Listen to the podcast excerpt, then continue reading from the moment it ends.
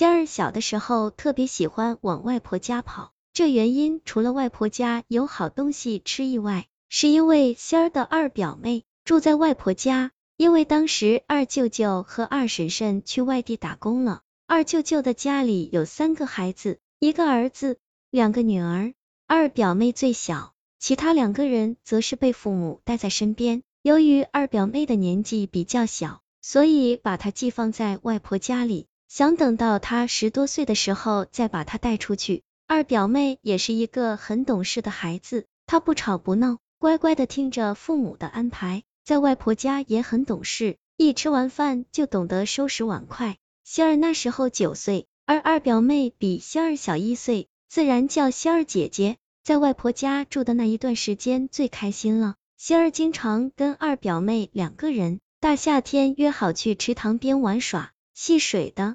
白天玩，晚上他们两个孩子就在外婆屋前的地上玩沙子，天天玩的不亦乐乎。有一次。仙儿跟二表妹玩到很晚，到晚上的八点半才被外婆捏着耳朵拉回家了。那次没少被外婆数落，不过仙儿跟二表妹当然是傻笑着接受教训了。农村人都是很早睡的，一般九点半多，整村里就静悄悄一片了。所以当时仙儿和二表妹被外婆拉回家里后，简单的洗漱后。两个人便住在外婆房屋的斜对面的小屋子里，在床上玩了一小会儿，两个人就差不多昏沉沉的睡了过去。第二天早晨清晨，仙儿是第一个起床的，她爬下床，看到自己的二表妹还没有醒来，自己没打算叫醒她，想让她再多睡一下，就自己出了厅门，刚好看到外婆也起床了，自己就陪着外婆往厨房去，准备早上的早餐。平时日里，二表妹都是家里最早起床的，从来没有这么晚起过。当时都是早上九点了。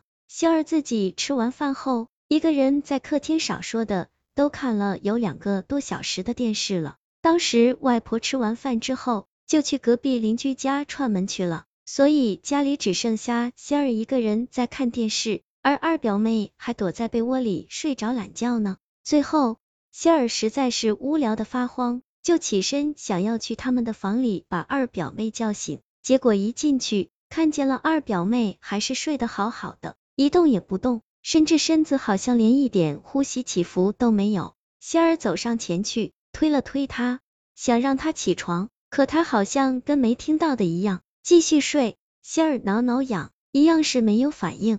这回仙儿就生气了，想把二表妹从床上把人给拽下。结果一碰到二表妹的手，仙儿的手条件反射的缩了回去，还不时给自己的手哈气呢。感情他自己刚才摸到的哪里是人手呀，简直就是一块冰块，一点温度都没有。这下仙儿好像是意识到了什么，对二表妹的脸是又摇又拍的，可是就是不见人醒过来，可把仙儿给吓坏了。他哭哭啼啼的跑去邻居家找来了外婆，可外婆来了还是一样。一样没能把人叫醒来。当时仙儿看到外婆的脸色，唰的一下全白了。突然，外婆像是失去了什么一样，站在二表妹的床前，捶胸顿足的，看上去十分的难过。然后，其他的几个舅舅还有几个舅母一下子全被叫到屋里来了。现场的人忙进忙出的，好不热闹。仙儿则是在一旁看的手足无措的。仙儿看到其中一个舅舅把二表妹的人从屋里抱出来，然后把人放在客厅的桌上，那个桌的底下是用稻草铺成的，上面还盖着一张草席，而仙儿的表妹就被这样放在上面，整个人就这么直直的躺在上面。仙儿突然意识到二表妹人已经走了，是在别人把小棺材抬进屋里的那一刻，心里那个伤心的眼泪啪嗒啪嗒的掉。大人们在忙着二表妹的事，也没有多余的时间去照顾仙儿。于是外婆便打了电话，胖仙儿的妈妈过来外婆家，把仙儿给带回去。可能是伤心盖过了害怕，仙儿说什么也要在外婆家待着。大人奈何不了，也就随他去了。还有一个星期左右的时间，学校就开学了，大人就没有强迫了。仙儿还是在原来跟二表妹的房间睡觉。当时不知道是外婆家的人忘记了，还是怎么了。都说人死的那张床就不能再睡人了，结果仙儿还在上面睡了，这一睡不得了了。当天晚上就听到一些奇怪的声音。二表妹的尸体是躺在客厅用茶几搭起来的床，屋外自然是有其他的大人在看夜。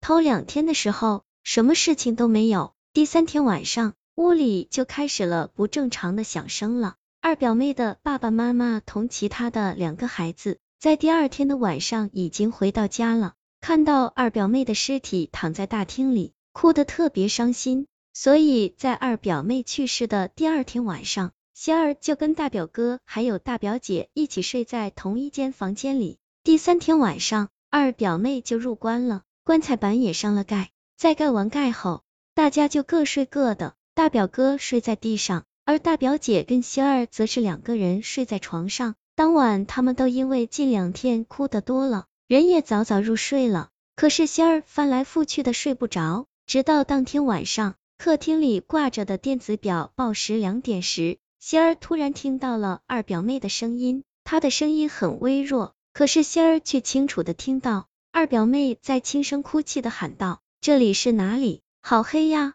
我要出去。”然后仙儿就听到客厅外面传来拍打木板的声音。仙儿这时候的心跳渐渐加速，但是他还是鼓着勇气把门打开一条缝。他看到守夜的大人趴在桌上睡觉了。这时，仙儿清楚的听到那拍打木板声是从棺材里传出来的，还伴随着阵阵哭声。仙儿这下叫醒了睡着的大人，然后说：“二表妹醒了。”大人以为是仙儿在说谎，正要责骂他，结果他确实听到从棺材里面传来了哭声。顿时吓得六神无主了，还以为是诈尸，结果找来了一个大师，家里的所有人都被吵醒了，包括其他的舅舅也赶到外婆的家里。这棺材盖一打开，只见二表妹哭得脸色通红，大人跑上去摸了一下，这肉是热的，还有呼吸。